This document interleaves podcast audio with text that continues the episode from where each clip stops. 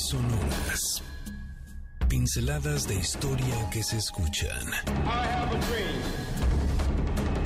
Hilos que se entretejen en el gran telar de la historia.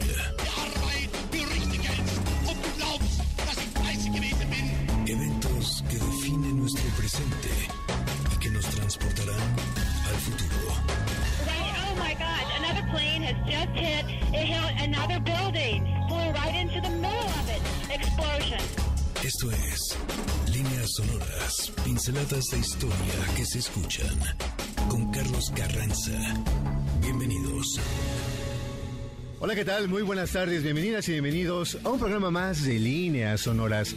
Estamos aquí ya en vivo desde la estación que corona la tarde, que hace latir nuestros corazones y que además nos pone a bailar muchísimo. Estamos aquí en 102.5 en MBS y para nosotros es un verdadero gusto poder compartir contigo la posibilidad de que la tarde comience a adquirir ya otros ritmos, otra tonalidad, que ya el calor pase de ser algo agobiante, algo rico, algo sabroso, algo que se disfrute. Si estás comiendo, que tengas un muy buen provecho. Si te estás dirigiendo a algún otro lugar, con mucho cuidado, con mucha atención en el camino, pero sí también escuchando líneas sonoras. Si estás trabajando y estamos siendo tu compañía mientras la jornada se está desarrollando, calma, ten paciencia, pronto terminará la jornada laboral y tendrás la oportunidad también de seguir disfrutando al ritmo de la música, que en este programa vamos a tener algo estupendo, porque además ustedes, gracias a su colaboración, gracias a sus peticiones, a sus sugerencias, armé la playlist del día de hoy eh, con, pues, con las canciones que ustedes nos sugirieron durante esta semana. Porque como lo sabes, y lo estuvimos así anunciando desde la emisión anterior, hoy vamos a hablar de amores catastróficos. Pero además, no importa sea catastrófico, sea un amor con final feliz, todos somos, como dice la canción, que se escuche de aquí allá donde te encuentres, todos somos adictos a eso que llaman amor, aunque nuestro tema del día de hoy no va a ser precisamente de lo más, ¿cómo decirlo?, de lo más rosa, el más propicio para el 14 de febrero, que ya está próximo a celebrarse, y que además aquí en MBS 102.5 tenemos muchos regalos especialmente pensados y diseñados para que juntos y juntas celebremos el 14 de febrero, y más adelante te vamos a decir las bases de una de las eh, actividades actividades más interesantes que vamos a proponerte.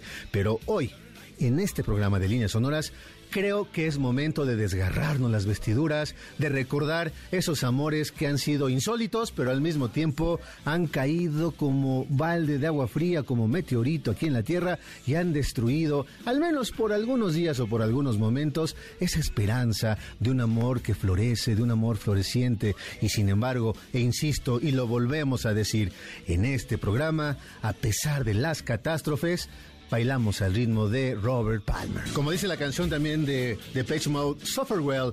O sea, suframos despacito, ligerito, cantemos, hagamos cosas que nos puedan divertir muchísimo y te doy la bienvenida a ti que nos estás escuchando aquí a través del FM, pero por supuesto a quienes se han tomado también la libertad y la molestia de sintonizarnos desde la webcam www.mbsnoticias.com. Te saludo y estás viendo todos los desfiguros que estamos haciendo en este programa. Así es que ya nos pusieron la, la pila y la pista para bailar y aquí ya la estamos usando con todo lo que da pero también te recuerdo que estoy transmitiendo en vivo a través de mi cuenta de Instagram. Es un Instagram Live, arroba Carlos Carranza, y ahí estamos también transmitiendo en vivo todo lo que está ocurriendo y sucederá durante esta hora de líneas sonoras. El teléfono en cabina es 55 51 66 1025. Allí está la becaria eterna, que está lista ya para recibir tus llamadas.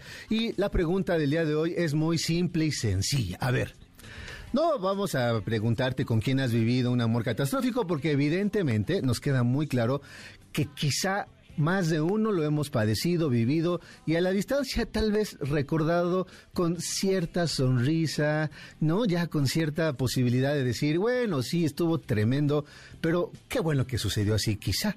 Tal vez esa es una conclusión.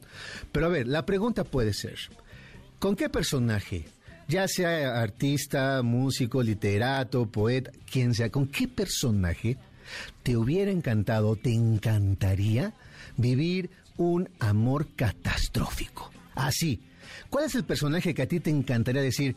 Yo con tal persona me encantaría vivir un amor de esos que van a ser, que saquen roncha en la historia, que me dejen una marca indeleble, ese amor catastrófico que en una de esas hasta Carlos Carranza, en una revisitación, como dicen por ahí en, en los Estados Unidos, del tema del día de hoy, pues podemos nosotros seguir abarcando. Así es que ahí está la pregunta, ¿con qué personaje, con quién te encantaría, te fascinaría o te hubiera gustado vivir ese amor tórrido pero que terminó en una profunda catástrofe y nos dejó, como dice la canción también de Paul Westberg, con un corazón un poco disléxico. Cuando hablamos de amores catastróficos, tenemos que referirnos obligadamente al que quizá sea catalogado como el más tremendo, el más terrible en ese sentido. Nos estamos refiriendo, por supuesto, al amor, si es que existió, al enamoramiento, si es que existió, pero sí a la pasión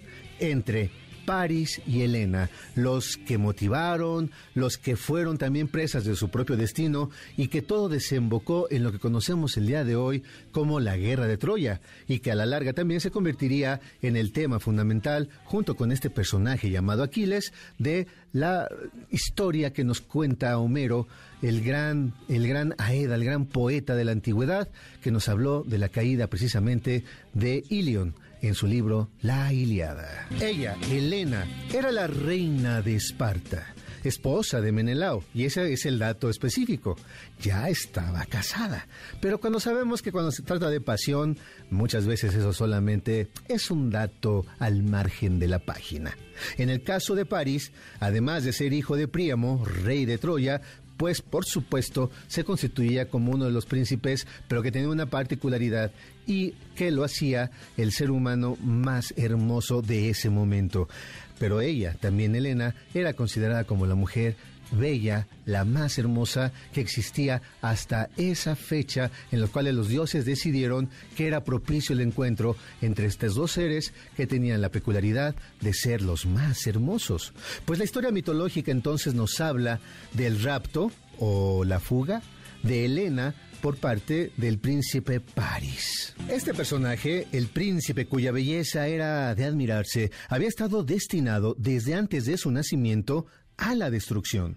Así lo había intuido su propia madre, pues había soñado que daba luz a una roca que destruiría Troya. Pero además estamos en una suerte de eh, unión entre la belleza que estaba por nacer y la destrucción que se estaba propiciando. Esos griegos sabían muy bien de qué estaban hablando. También él, París, había formado parte de una jugarreta orquestada por Eris, la diosa griega de la discordia, quien había ofrecido darle una manzana de oro a la diosa más hermosa que existiera. Y claro, ningún dios se atrevía a dar su veredicto, aunque muy en lo profundo pudieran tener su predilecta. Nadie se atrevió entonces a decir en voz alta cuál era su opinión al respecto. Claro, estaba por acercarse una terrible tormenta. Las diosas competirían por el preciado trofeo. ¿Quiénes eran ellas ni más ni menos que las suavecitas, las ligeras y sobre todo las nada orgullosas, las humildes, Atenea, Afrodita y Hera? Todos sabían lo que esto podía implicar, terribles enfrentamientos, castigos y venganzas si es que alguna de ellas no se veía favorecida por el dictamen. Por ello, que se agarran al más inteligente de todos, es decir, al joven llamado Paris, a quien de manera inmediata le ofrecieron preciados tesoros. Era le ofreció gobernar el mundo, ser el rey total de este planeta. Atenea le dijo que si la elegía a ella, sería un guerrero invicto para toda la eternidad. Pero en cambio Afrodita con una suerte de colmillo un poco más retorcido, le brindó, le brindó la única y sobre todo espectacular oportunidad de otorgarle un preciado regalo si es que era ella la que se quedara con el título. Sí, le prometió que París poseería a la mujer más hermosa, Helena de Troya. Y estamos a punto de llegar a esa catástrofe, por lo tanto haremos aquí una pausa para respirar y agarrar un poco más de vuelo porque nos vamos a enfrentar a una terrible hecatombe. Así es que estamos aquí en vivo en líneas sonoras, esto es MBS y te espero de regreso. La historia es la ciencia de lo que nunca sucede dos veces. Paul Valery. President Kennedy has been assassinated. It's official now. The president is dead.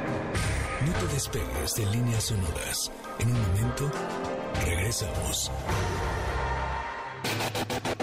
The attack yesterday on the Hawaiian Islands has caused severe damage to American naval and military forces.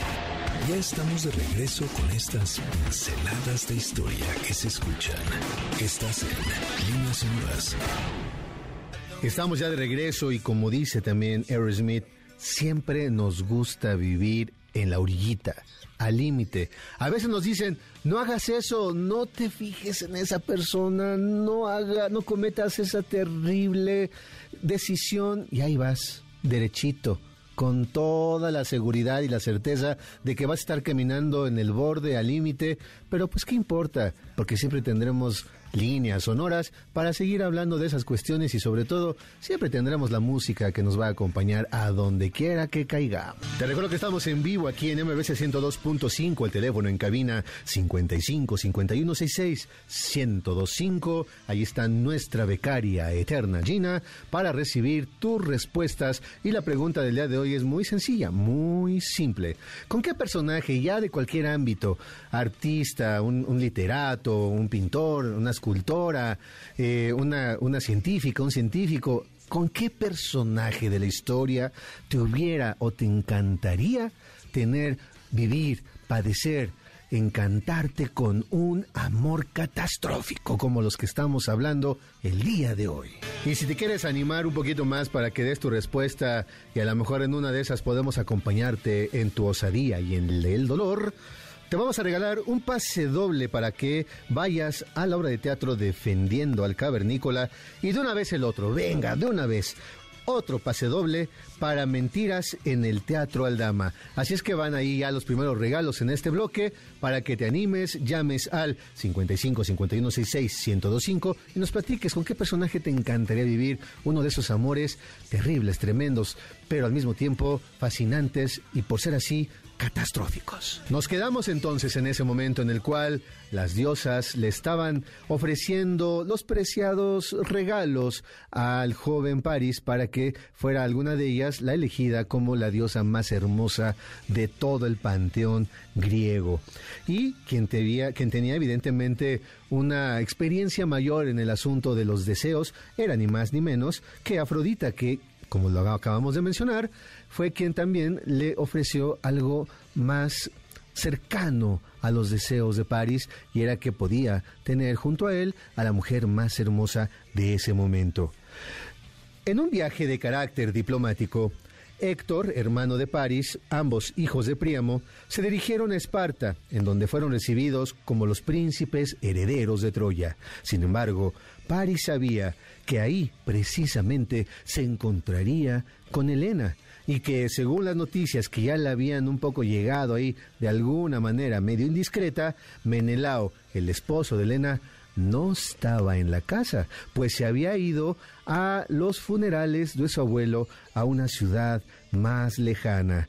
Por eso entonces París, ni tardo ni perezoso, no dudó en acompañar a Héctor a ese trabajo diplomático que tenía entonces que resolver, que era una cuestión sobre todo de carácter militar y económico. Entonces, aquí la historia se rompe en diferentes versiones. A ver, Elena, unos dicen, fue raptada en contra de su voluntad y se fue con París sin poner demasiada resistencia al joven de belleza extraordinaria.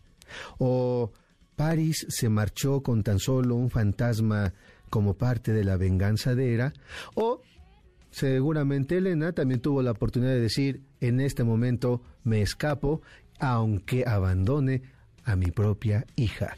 ¿Cuál de las tres versiones te gusta más? Sea la lección que prefieras, el chiste es que la historia nos habla de cómo París se llevó a Helena en, en sus barcos y la alejó de Esparta dirigiéndose precisamente a Troya.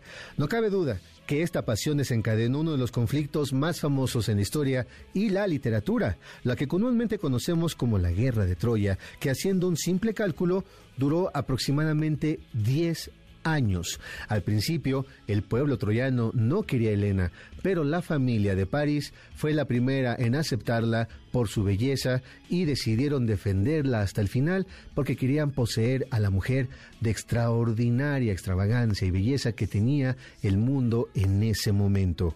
Solo imaginen entonces esos 10 años, ese periodo de tiempo con una, como una amenaza constante, una muerte continua, una muerte diaria, en la cual evidentemente la pelea iba más allá de una mujer, sino también ya se estaban eh, disputando el honor, la credibilidad y sobre todo el poderío de toda esa región. Y como lo sabemos, el conflicto armado terminó con la destrucción de la ciudad, el regreso de Elena con Menelao a Esparta, pero sobre todo con una certeza de que esa historia es tan terrible y tan catastrófica que hasta el día de hoy seguimos hablando de ella. Pero entre sus páginas y entre las líneas que se van desarrollando, nos podemos encontrar otras catástrofes, como es precisamente la del amor entre Aquiles y Patroclo, que desata la destrucción por completo no solo de la ciudad, sino también de toda una civilización. Pero ese es un amor de la cual hablaremos quizá en otro momento. Viajemos con nuestras líneas sonoras ahora hasta Inglaterra en el siglo XVI aparece un personaje extraordinario llamado Shakespeare, William Shakespeare. Ya algún día también hemos hablado aquí en líneas sonoras acerca de toda la controversia que rodea a dicho autor. Hay quienes dicen que Shakespeare es solamente el seudónimo de un conjunto de escritores que en su totalidad pues abarcaron la gran obra que hoy conocemos de Shakespeare, pero por otro lado dicen que es el seudónimo de otro escritor. En fin, sea como fuera, a mí me gusta pensar que el ser humano pueda ser tan grande y tan fantástico en su poder creativo como para poder regalarnos historias tan trágicas y catastróficas como la de William Shakespeare y en específico en su obra llamada Julio César, que fue dada a conocer en el año 1599 y de la cual podemos sacar una frase que va a resonar en nuestros oídos y en los corazones.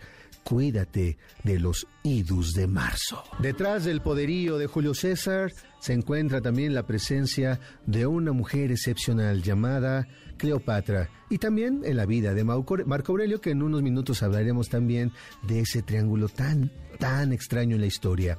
Si hay una figura femenina que ha cautivado a la historia de la literatura, es Cleopatra.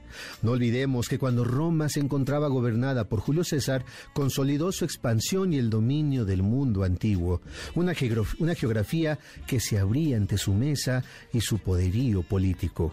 En ese mapa del nuevo imperio, o estaba a punto de nacer ese nuevo se encontraba a su merced una de las culturas más añejas que pondrían como una ficha más en su tablero. Sí, la cultura egipcia. Sin embargo, no contaban con la presencia de una mujer que provocaría una catástrofe de dimensiones pocas veces calculadas. En efecto, sí, siempre hay un maldito pero en las historias de amor. La pasión, el enamoramiento, el amor, pues en sí siempre habrá un pero. No sabemos precisamente qué fue lo que sintió Julio César por Cleopatra, pero sí cambió completamente la historia de ambas culturas dicho encuentro. Julio César era alguien con un poderío que era cada vez mayor. Aunque hay quienes plantean que en realidad el atractivo de Cleopatra radicaba en su inteligencia, en la manera en cómo envolvía a sus interlocutores con sus frágiles, suaves e inteligentes palabras. Y en eso también radica la belleza, ¿no? Hay muchas leyendas y algunas esculturas de ella, pero lo que más se ha conservado es la impactante manera de someter a dos emperadores. Bueno, uno que estaba a punto de ser considerado como tal, que es Julio César, y posteriormente el gran Marco Aurelio, que fue también la punta de lanza de ese naciente imperio romano. Julio César desembarcó en una de las principales ciudades egipcias en el año 48 antes de nuestra era, en Alejandría, como parte de su expedición para atrapar a su enemigo político, alguien llamado Pompeyo. Pero luego de recibir su cabeza y el anillo que este personaje poseía, era un regalo, un presente por parte del faraón, y con lo cual ese pequeño y ese joven faraón pensó que se estaba echando a la bolsa Julio César, decidió entonces enviarle estos regalos. César entonces decidió aprovechar el viaje y, ¿por qué no?, someter a Egipto. Pero este pueblo se encontraba en plena guerra civil ya que Ptolomeo XII, es decir, Ptolomeo XII, al morir, dejó escrito en su testamento que el gobierno debía ser bipartito, es decir, que entre dos personas se tenía que gobernar, y ellos eran Ptolomeo y Cleopatra, eran sus hijos, dos hermanos, y entre ellos tenía que compartirse el poder. Pero, pues, no era tan sencillo negociarlo, y ambos se enfrascaron en una encarnizada lucha por Egipto y Julio César, que había sido un aliado del padre, decidió ser una suerte de juez que pudiera cumplir la voluntad de su viejo comparsa. Al ser convocada Cleopatra, que se encontraba en pleno exilio, hizo una jugada maestra. Sí, una jugada que puso en jaque a su hermano y al imperio romano. Y vaya catástrofe que estaba por llegar. ¿Saben qué hizo Cleopatra para adelantarse a todos los planes de Julio César y de su propio hermano? Pues cuenta la leyenda que abandonó en secreto su escondite junto con uno de sus más leales sirvientes y al llegar a Alejandría se escondió envuelta en una bolsa que tenía ropa para ser enviada a la lavandería y se movió de tal manera y con tal cautela que logró llegar a la habitación del gran Julio César. Y claro, no precisamente se pusieron a jugar maratón ni dominó. Y de eso vamos a hablar en nuestro próximo corte. Vamos por lo pronto a una pausa porque se avecina algo tremendo en las historias que estamos contando. Estamos aquí en vivo en MBS 102.5. Volvemos después del corte a líneas sonoras, pinceladas de historia que se escuchan. De la revolución venimos y vamos con sus principios a abrir un nuevo capítulo en la historia de nuestro país. El único deber que tenemos con la historia es reescribirla. Oscar Wilde. Ya regresamos a Líneas Sonoras. Atomic de Blondie, poniéndole todo el sabor a nuestra segunda parte de líneas sonoras. Estamos aquí en vivo, los teléfonos en cabina son 55 51 66 1025. Mi Twitter es arroba Carlos Carranza P, mi Instagram arroba Carlos Carranza y saludo a quienes ya se conectaron a nuestro en vivo que estamos transmitiendo precisamente desde mi cuenta. Saludos a Angélica Lasov, a Fernando Ríos, a Ismael Pérez Jiménez que dice, hola, muy buenas tardes, Carlos, un gran saludo para todos ustedes desde la Ciudad de México. A Carmen Albarrán Lagunas también la saludamos, a Leti Osito, a Hugo Carr, a Yasmín Flores, a Estefaní Corcán, a Monarca Cus, a Luigi Benini y también a ti que nos escuchas en el FM y a través de nuestra webcam en www.mbsnoticias.com. Gracias por dejarnos acompañarte en esta tarde en la cual estamos contando unas historias que en verdad están para desgarrarse las vestiduras.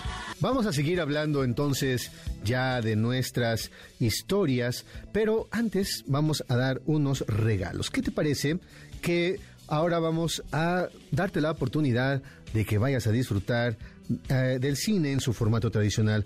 Vamos a regalar tres pases dobles para que vayas y goces de la cartelera de Cinépolis en formato tradicional. Así es que ahí están los tres pases dobles y la única condición es que llames al 55 51 66 1025 y nos platiques, nos cuentes, nos confieses con qué personaje de la historia, ya sea un artista, un pintor, una escultora, un científico, una filósofa, algún o alguna personaje de la historia con las cuales te hubiera encantado, te encantaría vivir un romance, un amor, pero de esos como los que estamos hoy desarrollando que podemos considerar totalmente catastróficos. Nos quedamos entonces en cómo Cleopatra llegó hasta las habitaciones de Julio César y no precisamente se pusieron a jugar basta o timbiriche o a ver quién, quién piedra, papel o tijeras. No, no. De ahí que se habla de que la historia se partió y que las cosas fueron completamente distintas a partir de esa primera noche. Fueron meses los que ambos compartieron más que los conflictos por el poder. Luego de que Julio César apoyó a Cleopatra y la restituyó en la cabeza del reino egipcio, César regresaría a Roma, pero con nuevas noticias. Pronto, el reino de Egipto y de Roma podrían implicarse más que en lo político y en lo económico, pues ya faltaba muy poco para que naciera Ptolomeo XV Cesarión, lo cual sería todo un escándalo en la metrópoli, pues Julio César en ese momento estaba casado con una mujer llamada Calpurnia, y como lo acabas tú de deducir, de deducir Ptolomeo XV Cesarión era conocido como el pequeño César. Y para ya cerrar la pinza de esta catástrofe, todo fue muy complejo y caprichoso, porque cuando Julio César llegó a Roma, también era muy frecuente que Cleopatra junto con su pequeño también llegaran a la propia capital de la cultura romana. Imagínate el escándalo que se vivía en las calles de esa ciudad en aquellos momentos. Por eso, y eso se suma también a otras cuestiones políticas, todo derivó en el futuro asesinato de Julio César. Cleopatra y Cesarión, al parecer, en el momento en el cual fue asesinado César, en los llamados idus de marzo, Parece ser que ellos estaban ahí y tuvieron que huir de manera inmediata porque estaban en un grave peligro y tuvieron que regresar hacia Egipto. Y podemos hacer aquí una pequeña pausa porque también vamos a dejar un amor catastrófico en el tintero. Después, tan solo unos cuantos meses después, Marco Antonio también cayó presa de la seducción de Cleopatra. Nos hablan inclusive de cómo fue la primera ocasión en que se recibieron ambos por primera vez, porque ya se habían visto, compartían de repente eh, ciertos espacios junto con Julio César, pero cuando se pudieron observar uno a uno la belleza y toda la sensualidad de Cleopatra, también derivó en que Marco Antonio inclusive abandonara todo su proyecto militar, político y además el económico, y se concentró por completo en fortalecer la imagen del reino de Egipto y, claro, a Cleopatra y a sus nacientes hijos. Además tuvo gemelos con ella fueron entonces hasta cierto punto considerados como enemigos de Roma y eso derivó en una guerra civil que a la postre daría como paso final al llamado Imperio Romano. Sigamos con Shakespeare y sus amores catastróficos. ¿Qué tal que ahora hablamos de Enrique VIII de Inglaterra? Ah, Famoso monarca que no solo fue reconocido por su tiránica manera de gobernar, también porque se casó seis. Quizá el día de hoy ya algunos personajes puedan tener más eh, casamientos en su haber, ¿no? Un poco más que títulos universitarios y de diplomas, en fin. Pero en esa época era algo muy grave porque estaba eh, en contraposición con lo que eran los principios religiosos de la época. Cada uno de esos matrimonios tuvieron una implicación política y económica muy particular, pero la que podemos considerar como catastrófica fue su casamiento con la conocidísima Ana Bolena. Segunda monarca de la familia Tudor, Enrique VIII se había casado con Catalina de Aragón, una de las figuras políticas más importantes de esos años, pues era ni más ni menos que hija de los poderosísimos reyes españoles. Imagínense ese enlace en el que los dos reinos más legendarios estrechaban sus lazos y prometían una alianza que pondría a temblar al resto de Europa. Pero, caray, no todo resultó tan simple. En esa época tener hijos de preferencia varones, podía ser una garantía para que una dinastía, una familia pudiera permanecer en el poder, y en este caso eran los Tudor. Así, Enrique VIII y Catalina de Aragón solo tuvieron una hija, María Tudor, que llegara a ser una de las monarcas inglesas más férreas también de su propia historia. Sin embargo, para el rey tener únicamente una hija no era ninguna garantía para su idea de la permanencia en el poder. Fue así como el monarca inglés le solicitó al Papa que le concediera el divorcio para poder casarse una vez más y buscar tener más y más descendencia. Imagínense el escándalo. No solo se buscaba un divorcio en términos de leyes religiosas, sino que era ella la hija de los reyes católicos, los más temibles de ese momento. Como era de esperarse, el pontífice se negó a conceder el cumplimiento de tal deseo, con lo cual Enrique VIII decidió cortar todo vínculo con la Iglesia romana y conformar su propia institución religiosa en la que él tenía el poder y la potestad de hacer lo que le diera la gana. Fue el 25 de enero del año 1533 cuando Enrique VIII se casó con una de las damas de compañía de su antigua esposa, la bellísima Ana Bolena, quien era su amante y la que pondría en una jugada de tres bandas al reino inglés. Sin embargo, el fruto de dicho matrimonio sería Isabel, quien también gobernaría el futuro imperio inglés, y que sería quien sellaría la radical separación de la Iglesia Católica Romana y gobernaría la época llamada Isabelina, sí, los años de nuestro querido William Shakespeare, por cierto. Pero en eso no queda la catástrofe, en términos políticos ni religiosos. Ah, tremendo Enrique VIII volvió a probar las mieles de otras, eh, de otras sábanas, de otras mujeres, y decidió armar todo un caso en contra de Ana Bolena, pues le acusó de adulterio. Juana Seymour era el nombre de la nueva conquista del monarca, quien decidió hacer a un lado a su esposa. El 19 de mayo del año 1536, la cabeza de Ana Bolena cayó desde el patíbulo que se colocó frente a la capilla de la Torre de Londres. Pero que no se diga que fueron cuidadosos. Finalmente se estaba decapitando a una reina. Por eso se mandó traer desde Francia a un especialista en esa pena capital. Enterrada sin ningún protocolo, sus restos se hallan en la capilla de San Pedro Advíncula en el corazón de Londres. Así es que ya sabes, también hay de amores a amores, pero catastróficos, muy pocos como los que estamos compartiendo el día de hoy. Vamos a un corte, estamos aquí en líneas sonoras.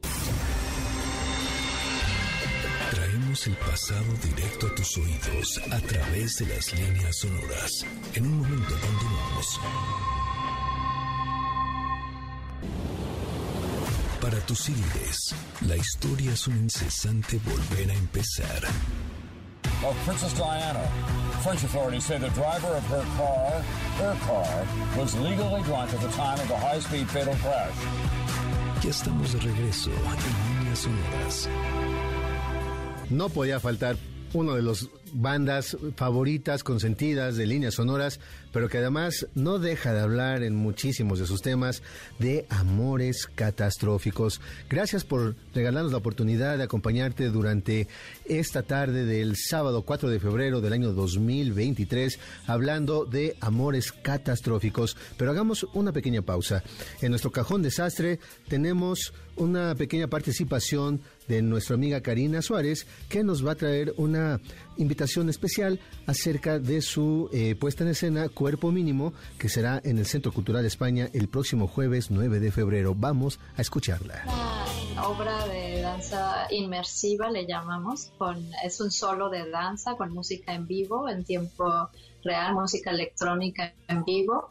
Y si Cuerpo Mínimo es, eh, es hablar de la transformación como un ciclo permanente de vida y muerte, ¿no? Como eso que no, no tenemos que pensar en que nos despedimos de algo, sino que nos transformamos todo el tiempo. Y esto, justamente la relación de micro, macro, cosmos, tiene que ver con un, un, eh, un estado donde decimos, bueno, las células internas de nuestro cuerpo, que de hecho se se destruyen y se transforman en cada instante, ¿no? Nosotros mudamos de piel completa cada más o menos ocho meses y así todos los órganos, etcétera. Pero esto que somos internamente es una analogía de lo que está formado el universo, que son también las partículas con las que empezó el Big Bang. y, y entonces la pregunta es, ¿somos todos y todas uno mismo con este universo? Y de ahí que la pieza se llame cuerpo mínimo para decir este, este cuerpo que se transforma y que es lo mínimo por, por este, relacionar las células del cuerpo, también es parte del cuerpo del universo. Y, y de ahí trabajamos con eh, movimientos muy cíclicos, con un poco, eh, se llama inmersivo para, porque la gente también está usando audífonos, escuchando sonidos internos del cuerpo, ahí va a haber eh, un equipo muy padre de, de, sonido y Jaime Lobato de hecho va a estar compartiéndonos la música, él es el que hace la música en vivo y hay un arreglo cuadrofónico, entonces va a ser una experiencia para quien nos acompañe muy muy, muy, muy padre, la verdad, muy inmersiva y este con en el Centro Cultural España a las 7 de la noche, es entrada gratuita, por cierto, para que no tengan ningún pretexto de acompañarnos. Y de ahí cerramos la gira con un taller en la ciudad de Puebla de danza orgánica y principios somáticos en la danza. Líneas sonoras, pinceladas de historia que se escuchan. Mátenme porque me muero, dice Caifanes. Si estamos hablando de amores catastróficos, este también es parte del soundtrack. Tenemos ahí entonces la invitación de nuestra amiga Karina Sánchez para que vayamos a disfrutar de su espectáculo de danza que nos, lo presenta como algo inmersivo, algo completamente interdisciplinario, que se presentará en el Centro Cultural España el jueves 9 de febrero a las 7 de la noche y es entrada completamente libre. Así es que vamos a disfrutar del arte y en este cajón desastre siempre haremos estas pausas para que tengamos la oportunidad de disfrutar las expresiones culturales en sus mejores expresiones. Oigan, muchísimas gracias a quienes se han comunicado conmigo a través de Twitter y también de Instagram. Vamos a saludar, también ya se conectó por acá Stephanie Corcán, la saludamos. A Angélica Lazoff también le mandamos un saludo muy especial. A Caifán Palominos, que saludos desde la chamba aquí escuchándote. Oye, pues muchas gracias y ojalá ya pronto se acabe el horario laboral y puedas disfrutar de la tarde que además está riquísima. Mi amor catastrófico, dice el Caifán Palominos, mi amor catastrófico sería con Cleopatra, Marco Antonio y su hermano. Ájale, a ver, con todos ellos, bueno, pues cada quien tiene sus decisiones, pero bueno, con Cleopatra al menos, pero también aparece por ahí otras dos personas.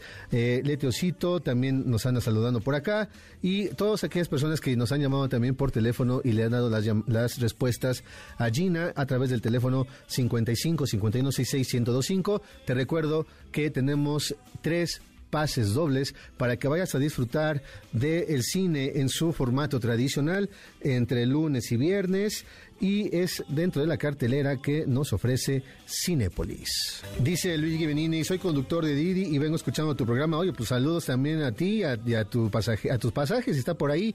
Así es que también dile que todos los sábados a las 3 de la tarde nos conectamos para contar muchas historias y en este caso historias de amor catastróficos. ¿Qué te parece que vamos cerrando con dos historias fantásticas y además tremendas?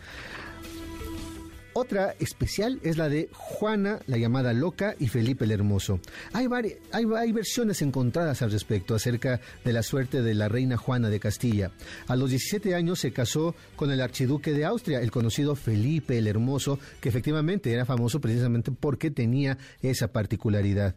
Él gobernaba lo que conoceríamos el día de hoy como Flandes, pero por diversos azares del destino terminó por ser la heredera de las coronas más poderosas de sus padres, es decir, Castilla y Aragón. Sí, los reyes católicos una vez más. Pero también la suerte la puso en un peligro inminente, pues su esposo y el padre no estaban tan de acuerdo con lo acordado entre Isabel y Juana, es decir, entre la madre y la hija.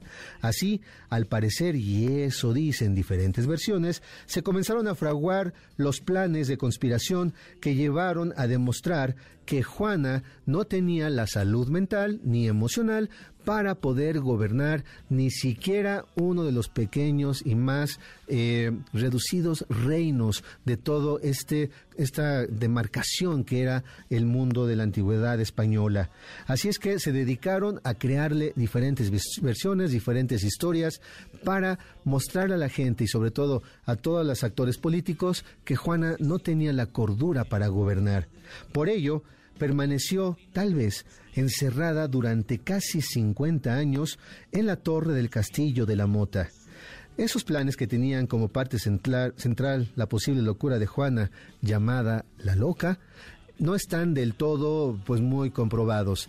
Sin embargo, pues ha pasado la historia como una mujer que también de una forma u otra intentó imponer su propia voluntad, su libertad y tuvo que luchar contra viento y marea de lo que ocurría en términos políticos y militares entre su propio esposo, su padre, su madre y ella, al fin de cuentas, es la protagonista de un amor que a pesar de que ella sí sentía por su esposo Felipe el Hermoso, terminó siendo una terrible catástrofe. Y bueno, vamos a dejar algunas de tarea, porque hay amores catastróficos que también son dignos de leerse con más calma.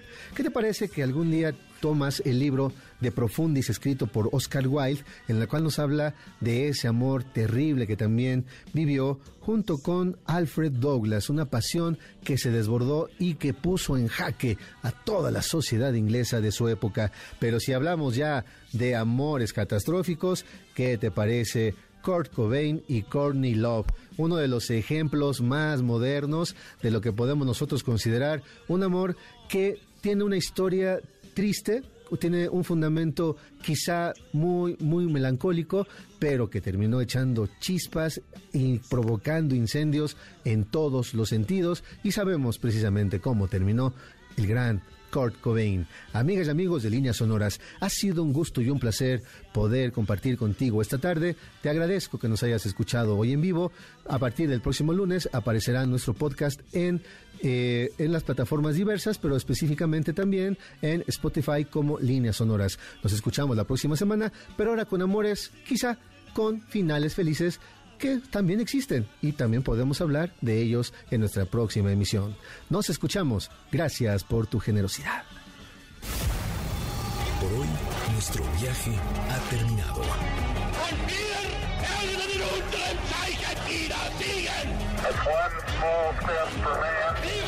Esta volverá a despegar la siguiente semana. Los esperamos aquí, en líneas sonoras, pinceladas de historia que se escuchan. Martin Luther King 20 minutes ago died.